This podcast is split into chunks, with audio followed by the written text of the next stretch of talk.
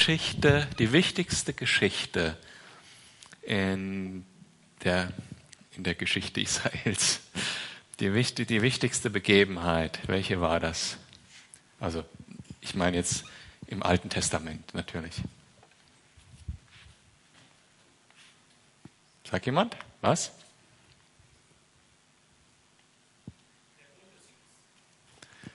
Ja, könnte man sagen. Was ist das, was, an was sich äh, die Israeliten immer erinnert haben? Den Exodus. Das ist die wichtigste Geschichte Israels, die sie mit Gott erlebt haben. Und äh, wisst ihr noch, wie es dazu gekommen war? So, weshalb waren die Israeliten überhaupt in Ägypten? Der Josef wurde verraten und dann war eine, dann war eine Dürre und dann mussten die da hinkommen. Und als Folge davon waren sie dann versklavt. Und äh, Gott hatte aber schon einen Weg, wie er sein Volk befreien wollte. Und wie ist das passiert? Was war, sind da so die wichtigen Ereignisse? Also wer ist die Person, die da die Hauptrolle gespielt hat? Gott. Immer diese Schlauberger. ja, wer, wer ist der Mensch? die Hauptrolle gespielt hat?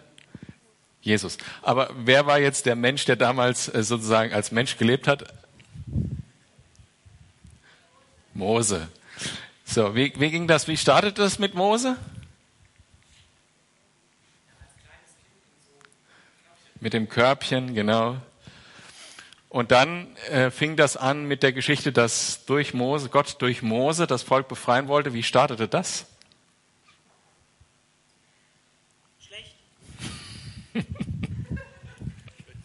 Schlecht. Ja, Mose hat zuerst mal jemanden totgeschlagen und musste fliehen. Das meinst du, ne? Aber der, der brennende Busch und Gott hat Mose berufen. Und, äh, und irgendwann ging es ja los. Dann gab es die Plagen. Und da, da war die schlimmste Plage äh, von den Plagen war welche? Könnt ihr euch erinnern? Bitte? Richtig, da wurden die Erstgeborenen getötet. Und zwar nur von den Ägyptern. Warum nur von den Ägyptern?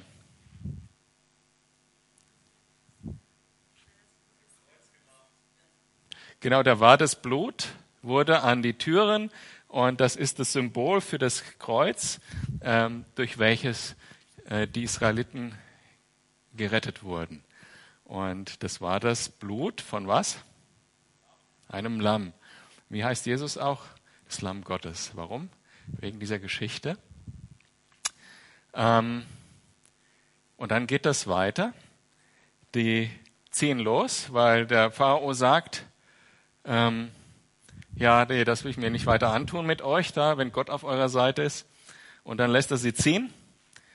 Und ähm, dann bereut Pharao und schickt seine Soldaten hinterher. Und was passiert dann als nächstes? Bitte?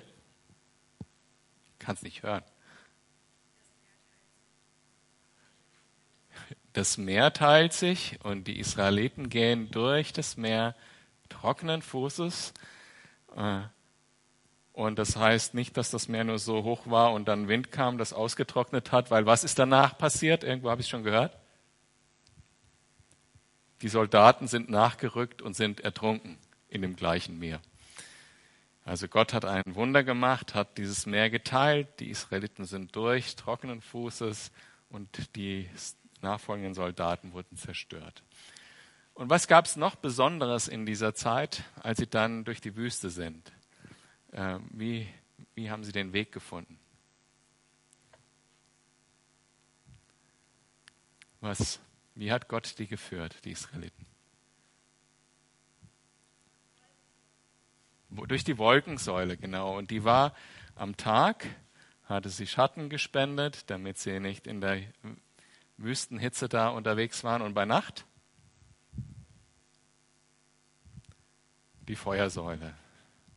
Also Licht und vor allen Dingen wussten sie während der ganzen Zeit, Gott ist mit ihnen unterwegs. Krass, oder? Also stell dir vor, du liegst abends in deinem Zelt so mitten in der Wüste so, gerade äh, auf dem auf einem kleinen Hike mit deinem ganzen Volk und äh, denkst, oh Mist, ich kann nicht so gut einschlafen und du machst nochmal deine Zelttür auf und guckst, ah ja, Gott ist noch da. Oder? Das ist doch total klasse. Und ich glaube, vielleicht wirst du zustimmen, wenn du das erlebt hättest oder wenn ich das erlebt hätte, ich glaube, ich würde nie wieder Zweifel haben, oder? Ich würde nie wieder sündigen. Man würde meinen, das ist so, ne? Und manchmal reden wir sogar mit Gott so, dass wir sagen, wenn das jetzt so wahr wird, was ich mir da so sehr wünsche, dann aber. Und manche Leute verhalten sich so, dass sie sagen, ich brauche jetzt ein Wunder, damit ich wieder glauben kann. Und um diese, diese Fragestellung geht es genau hier. Es gab, gibt noch andere Geschichten, die wir heute Abend auch noch drauf zurückkommen. Ich, als ich ein kleiner Junge war, äh, ich war jünger als zehn Jahre alt und war schon immer technisch äh, interessiert. Ich hätte beinahe begabt gesagt. Ähm, und ähm, ich bekam mein allererstes Rennrad äh, als Geschenk und war mit der Farbe nicht ganz zufrieden und habe beschlossen, ich will das jetzt umlackieren. Ich weiß gar nicht mehr genau, ob es mir wirklich nur um die Farbe ging oder darum, dass ich das Fahrrad einfach mal auseinanderbauen wollte. Jedenfalls habe ich dieses ganze Fahrrad, also wirklich alles auseinandergenommen. Also die, die ganzen Schaltungssachen und alles abgebaut, äh, Bremsen, alles war ab, war nur noch der Rahmen, den habe ich sogar mit viel Mühe noch abgeschliffen, habe mir die Sprühdosen besorgt, Metallic grün und also so richtig knallgrün und habe das den gesprüht. So und die Geschichte. Äh, mein Vater sagte schon, als ich anfing, du also leg nicht einfach die Teile irgendwo hin, so das kriegst du ja nachher gar nicht mehr zusammen. Und ich so, ach was. Und dann habe ich angefangen zusammenzubauen und dann fehlten manchmal Teile und ich wusste nicht mehr, wie es zusammenging. Und ganz am Ende waren sogar noch Teile übrig zu einem Überfluss. Und dieses Fahrrad ist nie wieder richtig gefahren. Und das war traurig.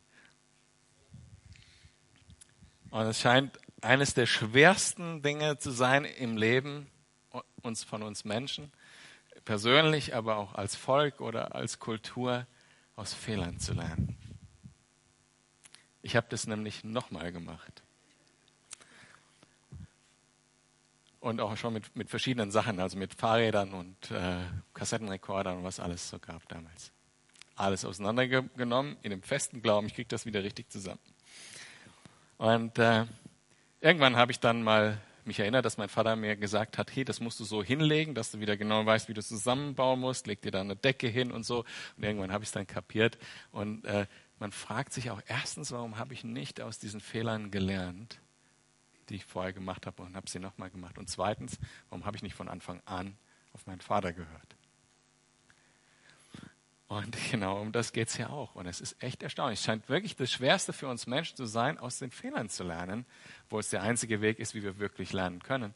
Also, wenn man sich anschaut, Geschichte, wenn man sich anschaut, auch wir, also jeder von euch hat vielleicht ähnliche Stories, ja, wo er sagt, Mensch, da bin ich nochmal reingefallen an der Stelle. Und es scheint so schwierig zu sein.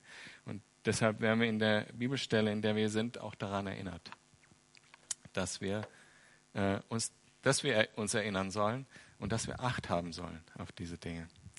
Und äh, ganz konkret wird eben als Beispiel die Geschichte vom Volk Israel benutzt.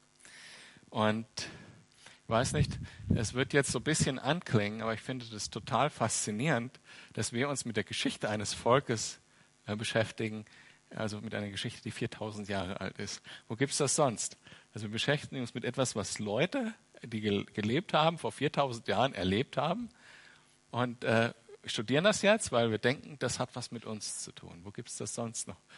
Also ich weiß nicht, äh, Mao Zedong, das interessiert heute keinen mehr oder, oder äh, Aristoteles oder ähm, wen es da sonst noch alles gab. Interessiert heute keinen mehr. Das wird studiert heute keiner mehr, um es auf sein eigenes Leben anzuwenden. Aber wir studieren die Geschichte von einem Volk, um daraus zu lernen. Und ich hoffe, wir lernen wirklich daraus. Und das ist deshalb so, weil unsere Bibel nicht wirklich zwei Teile hat. Ist eine andere Sache, die sehr zentral ist in diesem Text, finde ich. Ja, weil die Geschichte von Israel, wird hier gesagt, ist für uns zur Lehre geschrieben und in diesen Geschichten war Jesus derjenige, der die Rettung für das Volk war. Also auch in den einzelnen Punkten, die jetzt hier vorkommen. Ich lese mal den ganzen Text vor. Ihr dürft nämlich nicht vergessen, Geschwister, wie es unseren Vorfahren zur Zeit des Mose erging. Über ihnen allen war die Wolkensäule und alle durchquerten sie das Meer, so dass sie alle gewissermaßen eine Taufe auf Mose erlebten, eine Taufe durch die Wolke und durch das Meer. Sie aßen dieselbe Nahrung, das Brot vom Himmel, das Gott ihnen gab. Sie tranken alle denselben Trank, einen Trank, den Gott ihnen gab, das Wasser aus dem Felsen, wobei der wahre Fels, der sie begleitete und von dessen Wasser sie tranken, Christus war. Und trotzdem hatte Gott an den meisten von ihnen keine Freude, so dass er sie in der Wüste umkommen ließ. Was damals, damals mit unseren Vorfahren geschah, ist eine Warnung an uns.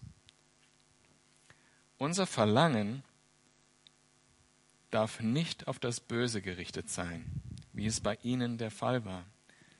Werdet keine Götzendiener, wie manche von ihnen es waren. Es heißt ja in der Schrift, das Volk feierte ein Fest zu Ehren des goldenen Stiers. Man setzte sich nieder, um zu essen und um zu trinken, und dann wurde wild und zügellos getanzt.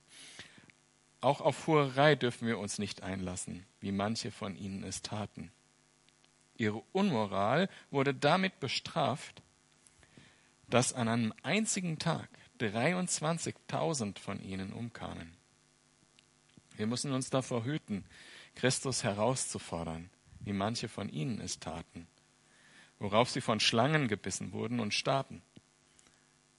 Hütet euch auch davor, euch gegen Gott aufzulehnen, und ihm Vorwürfe zu machen, denn manche von ihnen wurden deshalb von dem Engel des Gerichts getötet. Aus dem, was uns mit unseren Vorfahren geschah, sollen wir eine Lehre ziehen. Die Schrift berichtet davon, äh, die Schrift berichtet davon, um uns zu warnen. Uns, die wir am Ende der Zeit leben. Wer also meint, er stehe fest und sicher, der gebe Acht, dass er nicht zu voll kommt. Die Prüfungen, denen ihr bisher ausgesetzt wart, sind nicht über ein für uns Menschen erträgliches Maß hinausgegangen. Und Gott ist treu. Er wird euch auch in Zukunft in keine Prüfung geraten lassen, die eure Kraft übersteigt.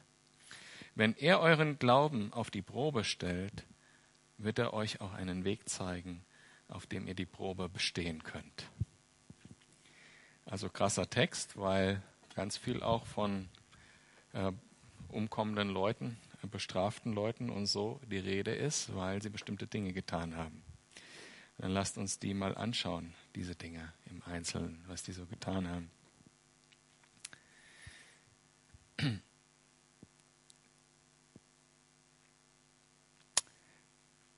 Also zum einen lesen wir hm, der erste, der erste Textteil, der ist sozusagen geprägt von einem nämlich und einem trotzdem. Das haben wir vorher schon so kurz in, in der kleinen Fragestunde angesprochen.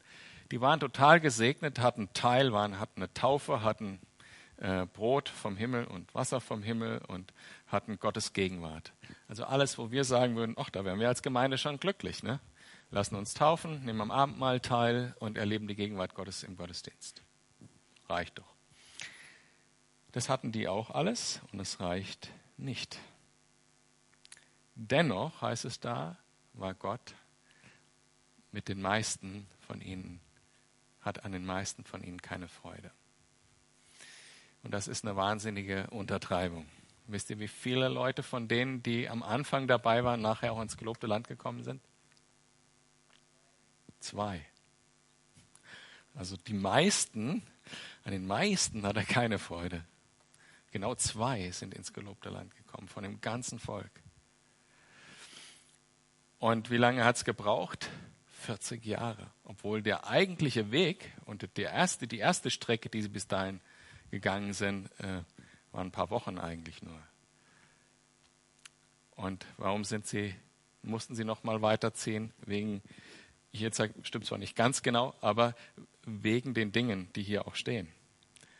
Im letzten, letzten Grunde eigentlich Unglaube, warum? Weil sie sich haben von den Riesen im Land abschrecken lassen und den Umständen mehr vertraut haben als Gott, der sie eigentlich da reinführen wollte. Aber hier lesen wir eben von genau den Dingen, die sie in ihrer Beziehung zu Gott getan haben, die dazu geführt haben, dass sie, ähm, dass sie Gott keine Freude gemacht haben.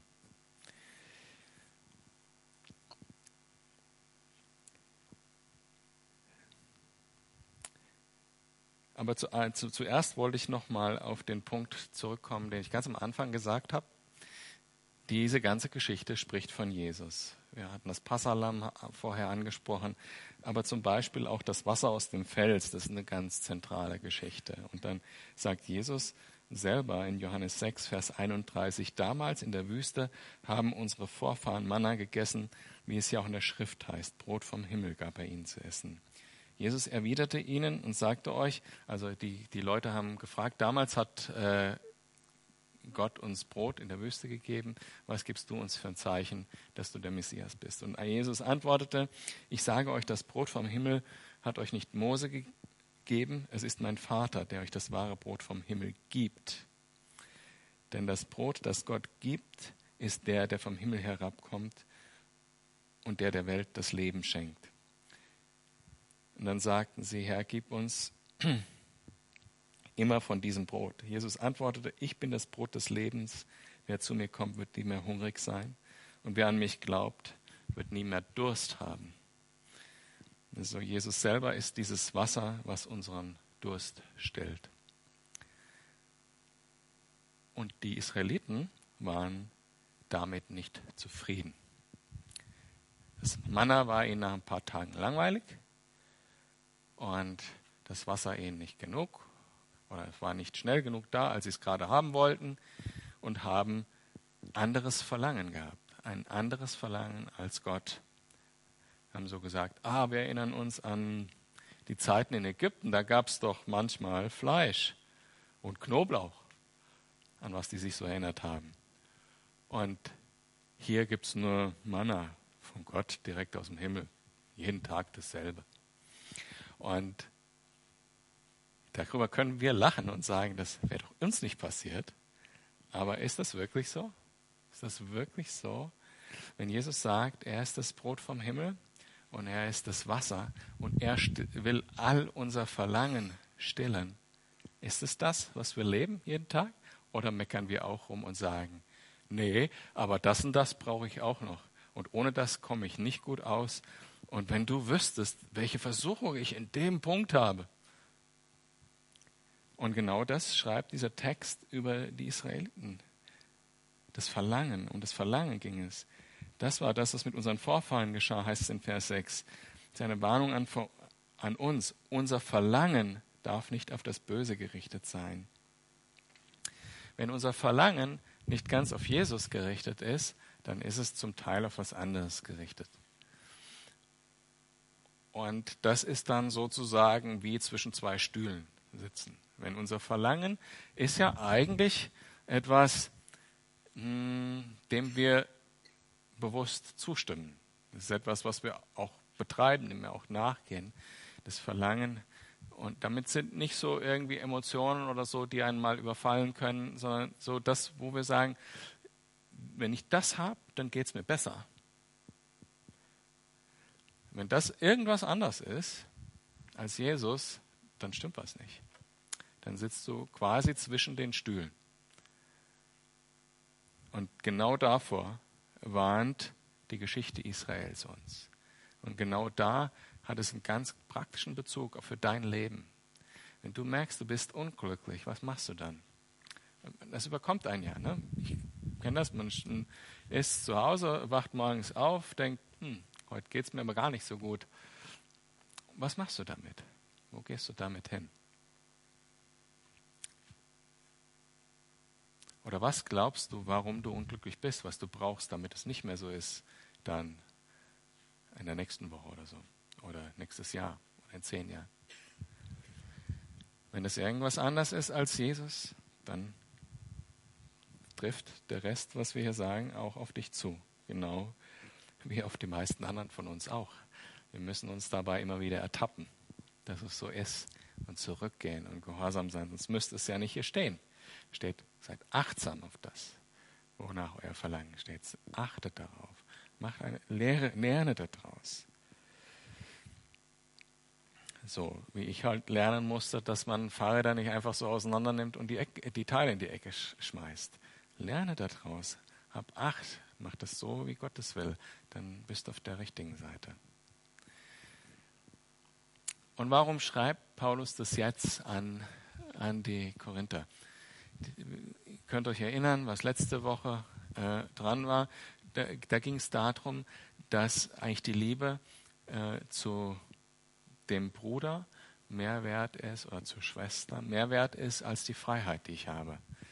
Ähm, dass äh, die Liebe überhaupt das höchste Gut ist, wenn sie von Gott motiviert ist. Und die die Korinther haben so auf ihre Rechte gepocht. Ja, ist doch meine Freiheit. Ich kann doch Götzenfleisch essen, wie ich will. Also äh, Fleisch essen, was Götzen geopfert wurde, wie ich will. Die Freiheit habe ich doch. Hast du doch selber gesagt, Paulus. Dann mache ich das auch. Mir doch egal, wenn andere damit nicht umgehen können. Und äh, Paulus sagt ganz klar, wenn du dein Verlangen da nach diesem Fleisch nicht kontrollieren kannst zugunsten deiner Geschwister, dann hast du ein Verlangen, was woanders hindeutet. Darum geht es hier. Wenn du und äh, was er eigentlich fordert hier, ist von uns auch, dass wir Nein sagen können. Wenn du noch nie schmerzhaft zu dir selbst Nein gesagt hast, dann müsstest du das mal üben. Also, irgendjemand hat mal gesagt, ich weiß nicht, wo ich das her habe. Äh, man muss das üben. Man sollte jeden Morgen vor den Spiegel stellen, sich mal und Nein sagen.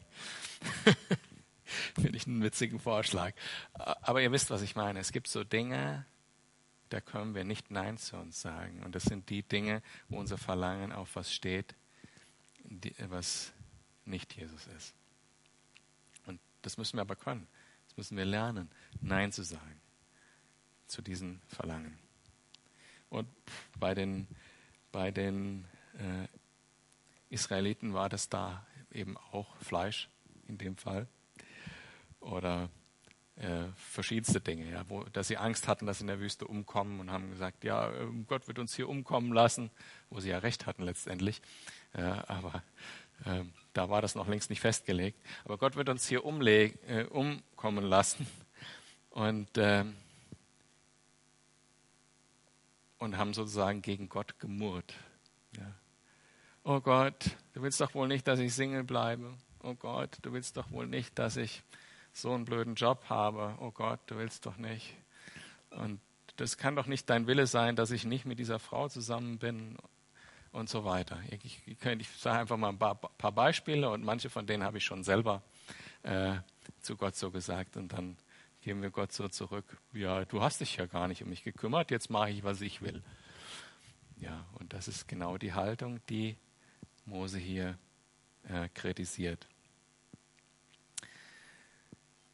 Und letztendlich endet diese Haltung und dieses Verlangen zuzulassen, endet in etwas, was total krass ist, nämlich hier steht, werdet keine Götzendiener in Vers 7, wie manche von ihnen es waren. Es das heißt ja in der Schrift, das Volk feierte ein Fest zu Ehren des goldenen Stiers und man setzte sich nieder, um zu essen und zu trinken und dann wurde wild und zügellos getanzt.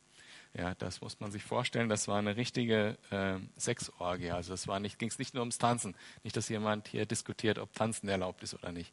Das war, das war eine richtige Orgie, die da abgegangen, abgegangen ist. Und die Frage ist jetzt, wir lesen zweite Buch Mose, äh, Kapitel 32, diese Geschichte. Was war das goldene Kalb wirklich? Ne? Die Israeliten haben ja sind ja die ganze Zeit mit Gott unterwegs gewesen. Und selbst als dann Sünde dazu geführt hat, dass Gott nicht mehr direkt in ihrer Mitte unterwegs sein konnte, hat Gott wieder einen anderen Weg geschaffen, wie er ihnen begegnen konnte im Zelt und, äh, und so weiter. Und hat, Gott hat immer gesagt, okay, jetzt habt ihr halt wieder was verbockt, aber ich werde es ausbügeln. Und, äh, und Gott war ihnen so nah. Und die Israeliten haben ja gesehen, dass Mose auch im Auftrag Gottes unterwegs war auf den Berg, um die Steintafel zu holen. Warum das goldene Kalb? Was war das goldene Kalb wirklich? War das jetzt eine andere Götterstatue, die sie daher gebaut haben, um jetzt einen anderen Gott anzubeten? Ich glaube nicht. Ich glaube, das goldene Kalb war ihre Vorstellung, ja, also das kann durchaus sehr heilig gewirkt haben, was sie da gemacht haben und sehr gottbezogen. Es war ihre Vorstellung, ja, jetzt wo Mose weg ist, wie sollen wir jetzt Gott anbeten? Äh, also unseren Gott. Ja, wie wär's? Wir bauen uns sowas, was die anderen auch haben und das beten wir da an, damit wir Gott anbeten. Also ich glaube, damit war, ist nicht gemeint, dass sie jetzt plötzlich sich einen anderen Gott suchen wollten, sondern es war für sie, ja, wir wissen gar nicht mehr, wie wir Gott anbeten sollen. Mose ist weg. Machen wir denn jetzt? Und er ist schon so lange weg. Was machen wir denn jetzt? Und irgendjemand hatte die Idee, ja, Gold ist doch toll, das ist doch wie im Himmel. Und, und ein Kalb ist doch, passt doch auch ganz gut. Weiß nicht, wie sie drauf gekommen sind, aber versteht, wo ich drauf hinaus will. Es war mit guter Absicht. Das war tatsächlich mit guter Absicht. Sie wollten Gott weiter anbeten. Das ist meine Interpretation. Es war nicht, dass sie jetzt sagen, ach, der blöde Gott, mit dem wollen wir nichts mehr zu tun haben, sondern es war so, ähm, prinzipiell, es war so, so ein Funken gute Absicht dahinter, aber kein Gehorsam keine Zuwendung zu Gott. Und da kommt das zum Tragen, was hier in dem Text steht. Wenn dein Verlangen schon die ganze Zeit nicht nach Gott ist und du keine Zeit mit Gott verbringst, du nicht deine Bedürfnisse in Gott gestellt hast, wenn dann der Moment kommt, wo dein Glaube und dein Gottesbild herausgefordert ist, dann fällst du damit hin. Das heißt, wenn du nicht in den Zeiten, wo es gut ist, in den Zeiten des Friedens, in den Zeiten der Gnade, zu Gott gehst und ihn wirklich kennenlernst, dann wirst du in den Zeiten, wo es schwer wird, an den Punkt kommen, wo du Gott beschuldigst, dass es schwer ist.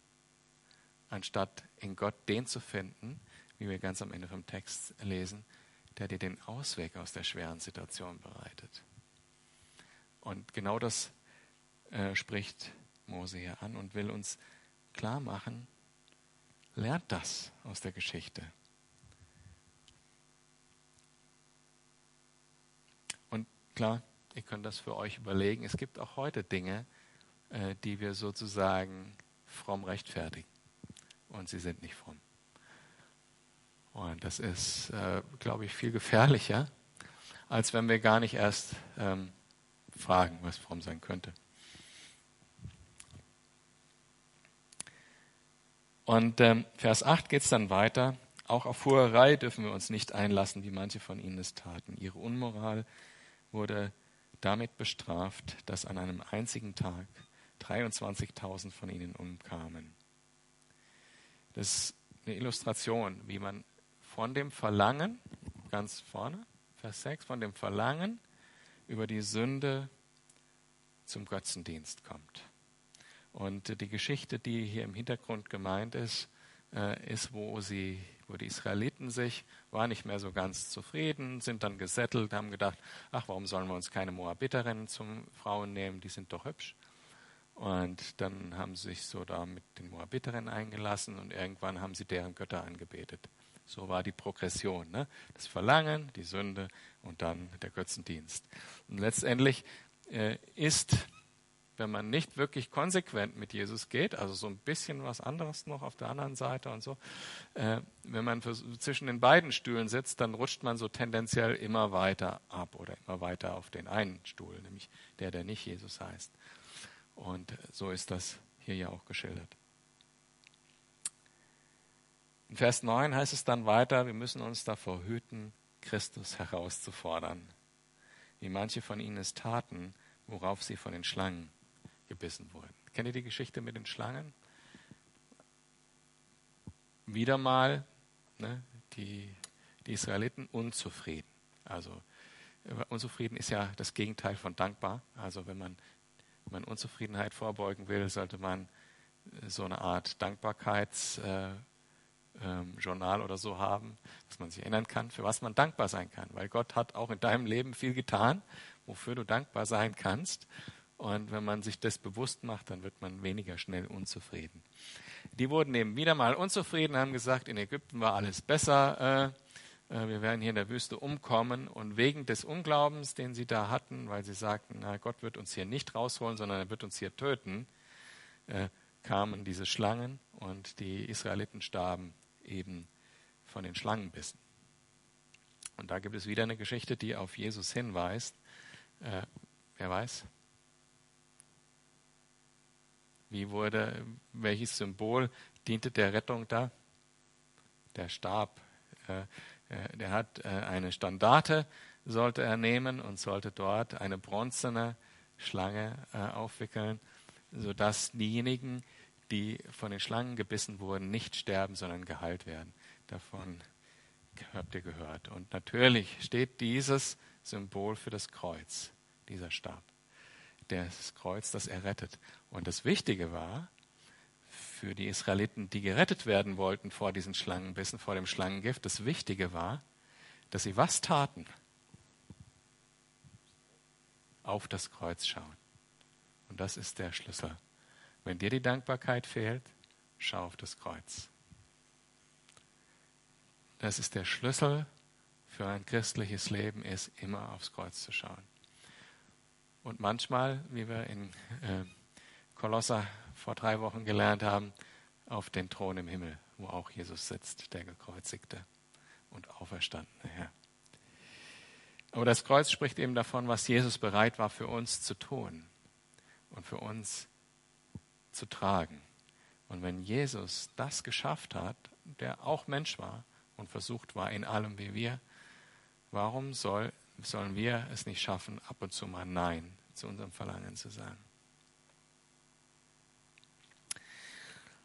Wie ist das heute, wenn wir Jesus herausfordern? Hier heißt es ja, dass Jesus herausgefordert wurde von, von den Israeliten. Wie ist das heute? Wie, wie fordern wir Jesus heraus? Einer von euch eine Idee?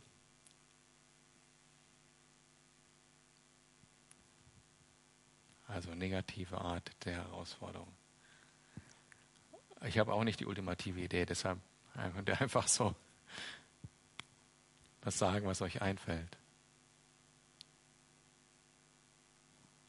Will keiner was sagen?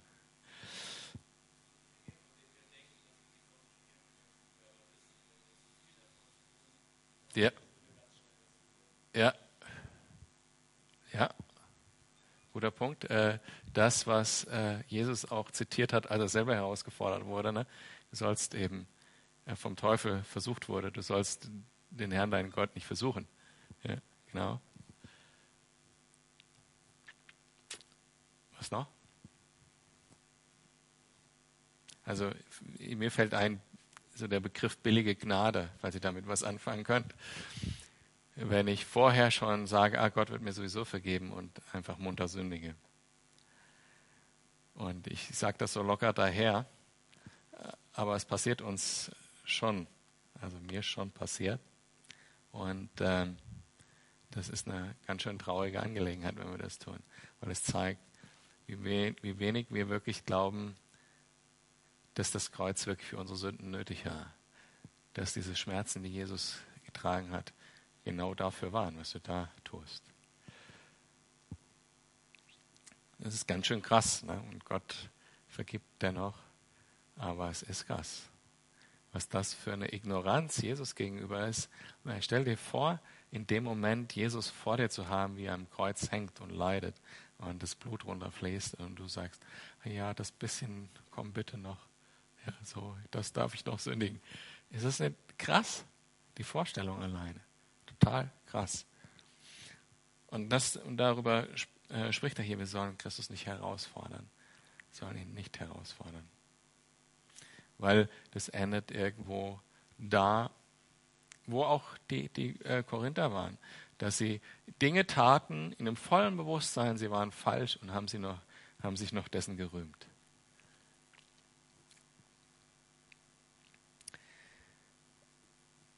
Oft, wenn man so eine alte Geschichte liest, denkt man, na ja, die waren ganz schön dämlich und ihr, ähm, manche von euch waren ja auch beim Matthäus dabei, als ich über Matthäus gepredigt habe und öfters mal den Petrus durch den Kakao gezogen habe.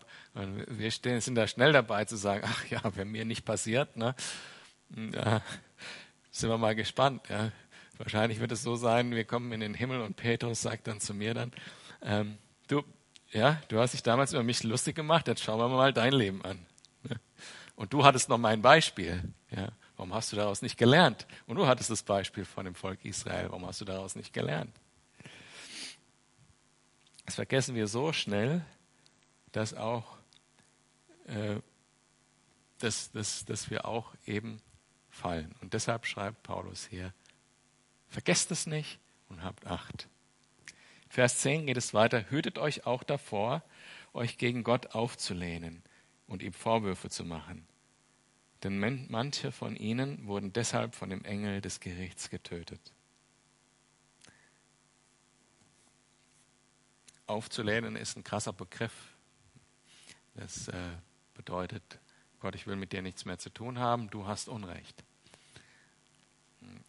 Und so explizit würde das wahrscheinlich keiner von euch hier sagen.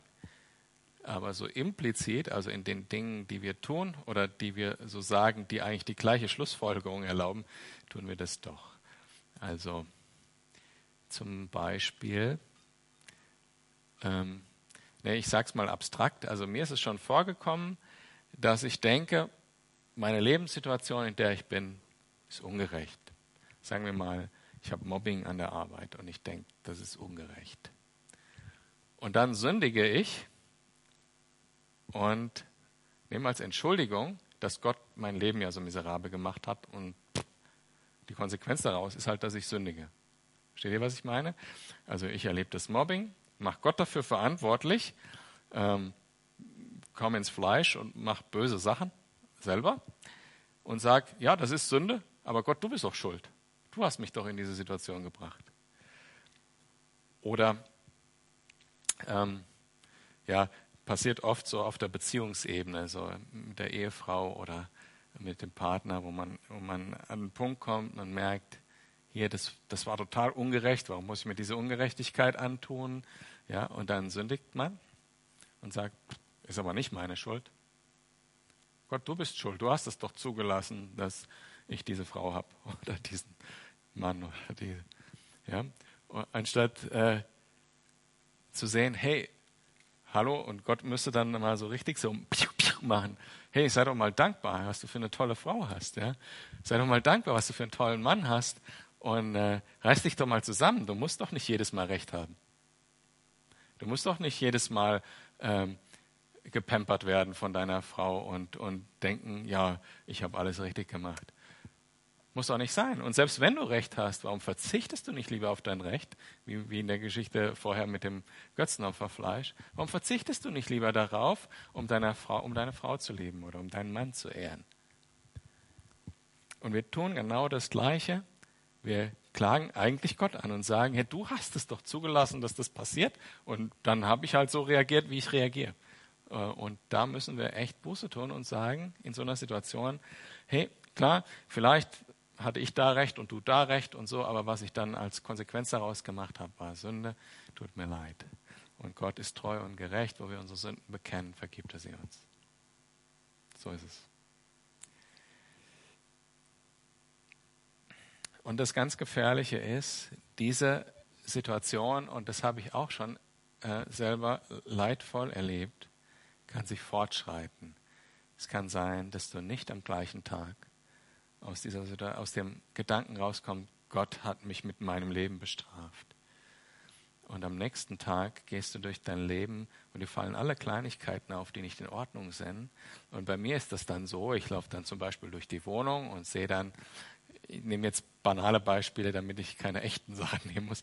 Die Zahnpasta ist wieder vorne ausgequetscht anstatt von hinten. Und ich laufe dann so durch die Wohnung. Sind die alle blöd? Und so, ne? Und, und dann am Abend liege ich im Bett und denke an Gott und denke, weißt du Gott, was soll das? Scheißleben hast du mir gemacht.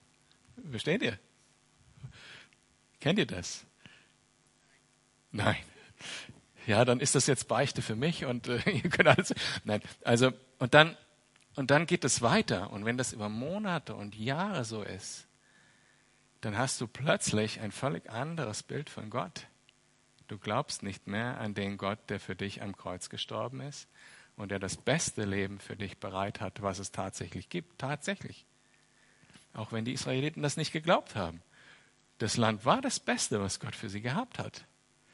Und der Weg dahin war der Weg, den Gott dahin mit ihnen gehabt hat. Das Beste, was ihnen je hätte passieren können und was ihnen je passiert ist. Und so ist es auch mit deinem Leben. Wenn, wenn du Gott kennst, weißt, wer er ist, dann glaubst du, dass dein Leben, wie es ist, das Beste ist, was er für dich hat. Und dass er mit dir geht und das Beste daraus machen kann, von hier ab bis in Zukunft, was daraus werden kann. Wenn du das nicht denkst und wenn du ähm, Gott herausforderst und dich auflehnst, dann führt dich das an einen Punkt, wo, wo du gar nicht mehr an denselben Gott glaubst wie ich. Oder wo ich nicht mehr an denselben Gott geglaubt habe, der hier in der Bibel steht. Und das ist das Allergefährlichste. Das ist dann Götzendienst.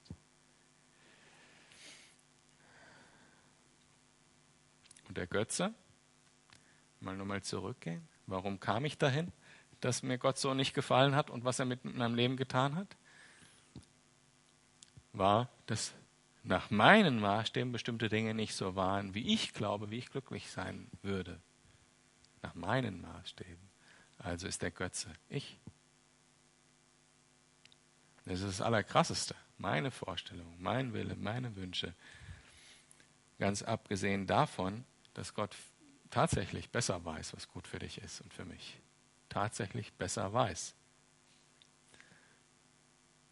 Und wenn du mit, ich meine, klar, man kann, es ist so ein Unterschied zwischen mit Gott in, tatsächlich in Beziehung stehen, echten, wahrhaftigen Herzens und mit ihm über diese Dinge zu reden, die schwer sind und wo, wo wir denken, das, das halte ich kaum noch aus. Das ist gut. Ehrlich mit ihm zu reden, mit ihm zu sagen, warum? Ich verstehe es nicht. Ähm, ich glaube nicht, dass, dass es meine Schuld ist, dass ich da bin. Gott, prüf mein Herz und zeig's mir. So wie Hiob. Das ist gut. Dagegen zu sagen, Gott, du bist schuld, dass mein Leben miserabel ist und sich da eben so weit reinzusteigern, bis man tatsächlich Götzendienst macht, das ist was anderes. Ab Vers 11. Aus dem, was mit unseren Vorfahren geschah, sollen wir eine Lehre ziehen. Die Schrift berichtet davon, um uns zu warnen. Uns, die wir am Ende der Zeit leben. Fand ich auch total signifikant und wichtig, dass da steht, wir, sollen, wir sind gewarnt, weil wir am Ende der Zeit leben. Und ihr kennt diese Geschichten von Jesus, wo er sagt, seid wachsam. Ich komme jederzeit wieder. Da ging es auch um das Thema. Wachsam. Jetzt aufpassen. Dabei bleiben. Sei wachsam. Wir leben am Ende der Zeit. Und das ein weiterer Aspekt dieses äh, Ende der Zeit ist, dass die Zeiten auch wirklich böse sind. Also wir leben in einer Welt, wo diese ganzen Dinge uns praktisch vor die Nase gehalten werden. Und es ist nur ein, wo, wo wir fallen können. Und da heißt es besonders wachsam sein. Da heißt es besonders die Lehren aus dem zu ziehen, gar nicht erst hingehen, gar nicht erst gucken, wie hübsch die Moabiter sind, gar nicht erst zuhören, gar nicht erst an das Fleisch von Ägypten denken, sondern auf das, was Gott in Zukunft für uns hat, das gelobte Land. Gar nicht erst äh, rumjammern, sondern schauen, für was man dankbar sein kann. Wachsam sein in den kleinen Dingen. Und nicht gesetzlich, ne? also versteht mich nicht falsch. Ah, verdammt, ich bin verdammt, weil ich jetzt äh, undankbar war oder sowas. Äh, sondern das ist zu unserem Heil. Das ist was, wo Gott uns zeigt, was gut für uns ist.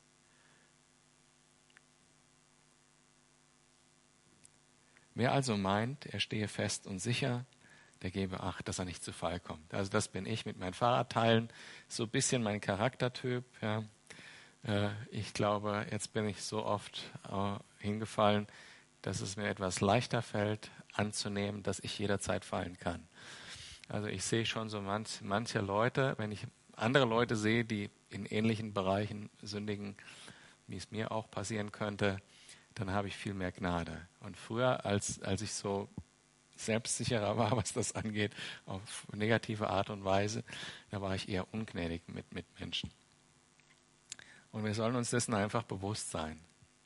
Also es gibt nichts, wirklich gar nichts, wo wir nicht auch fallen könnten wie unser Bruder. Und das sollte zum einen zur Konsequenz haben, dass wir Acht haben darauf. Das Ziel von dem Text, hab Acht, pass auf. Und es sollte zum anderen zum Ziel haben äh, oder zur Konsequenz haben, dass wir demütig sind. Und das, was in dem Text auch äh, rein literarisch hat, äh, der, der glaubt, dass er feststeht, der gebe Acht, dass er nicht zu Fall kommt. Ne? Was zwischen dem Stehen und dem Fallen ist, ist das Acht haben. Vers 13, die Prüfungen, denen ihr bisher ausgesetzt waren, sind nicht über ein für Menschen erträgliches Maß hinausgegangen.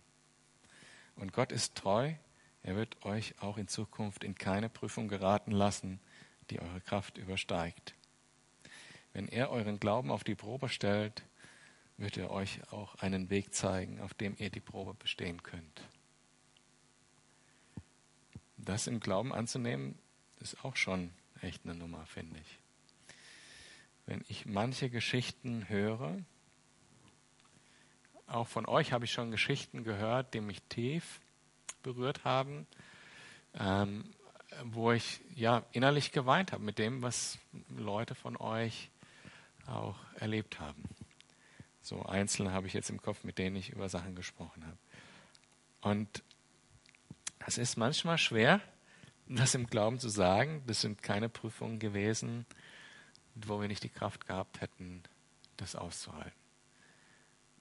Und dazu muss man verstehen, dass Gott uns diese Prüfungen nicht hinstellt, dass Gott uns nicht diesen tatsächlich bösen Dingen bewusst aussetzt, uns die bewusst in den Weg legt, aber dass Gott diese Dinge unter Kontrolle hat, dass er weiß, wie viel du ertragen kannst, wie viel du bereit bist, im Glauben mit ihm zusammen zu tragen.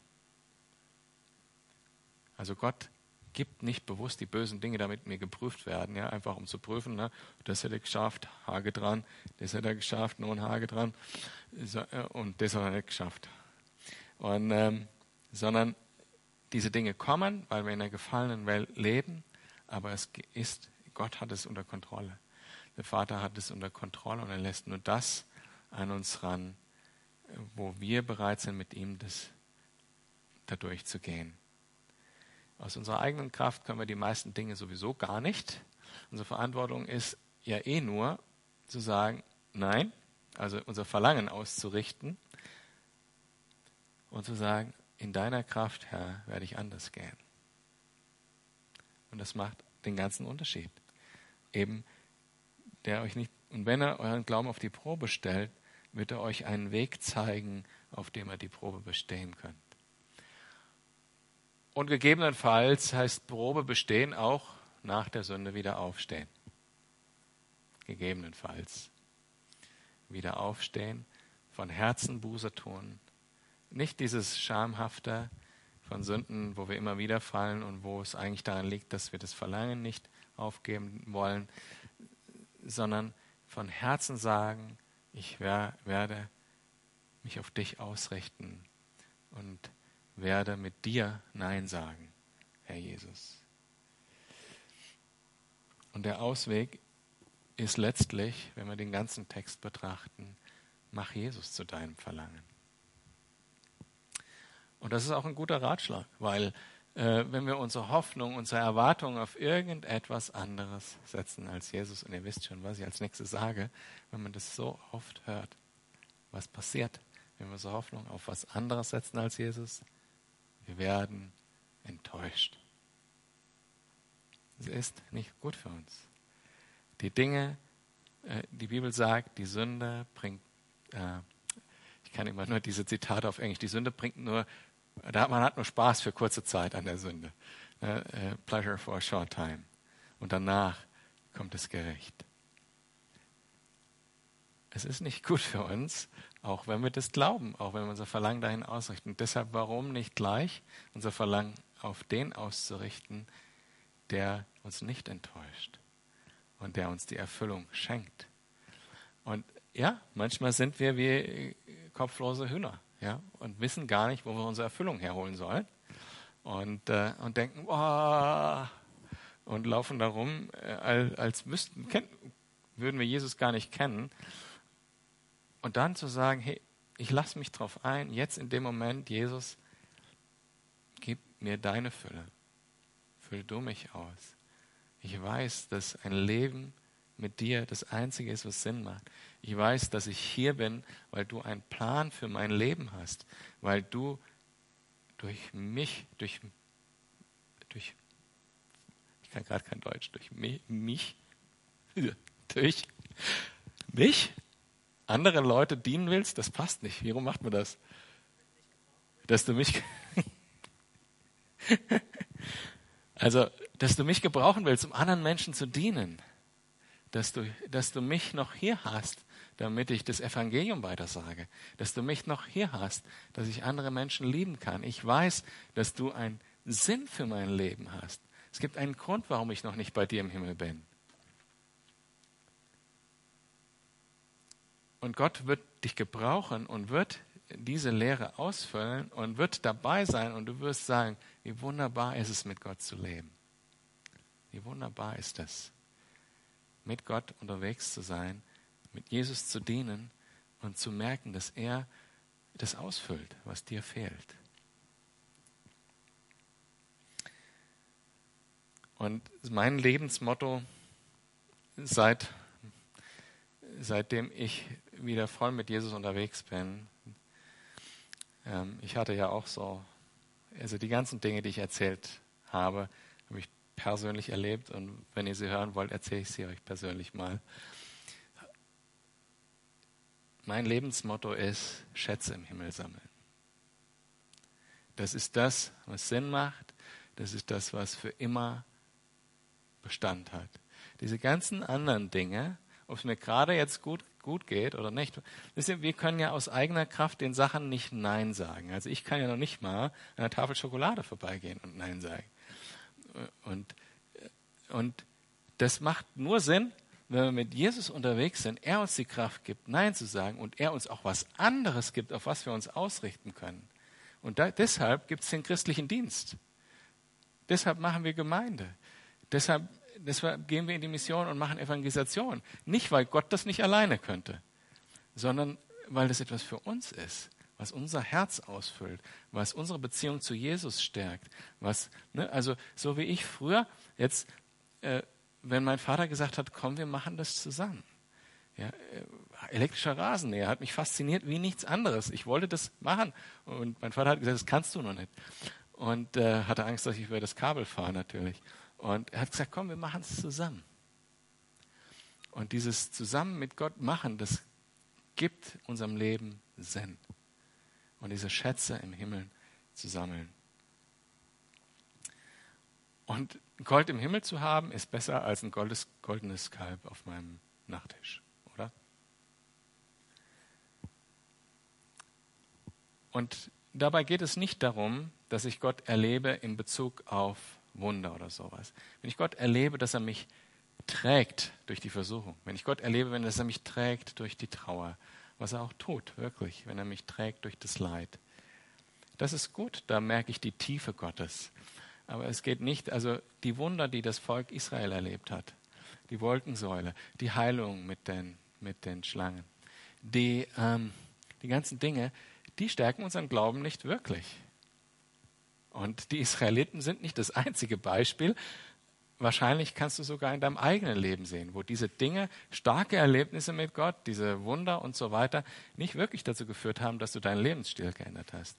Das Einzige, was deinen Lebensstil ändert, ist, dass du dich dazu entscheidest und sagst, ich vertraue dir, Herr, dass dein Wille für mein Leben der richtig ist. 100% richtig. Und du nicht ein anderes Verlangen hast und musst gegen Gott wie die Israeliten.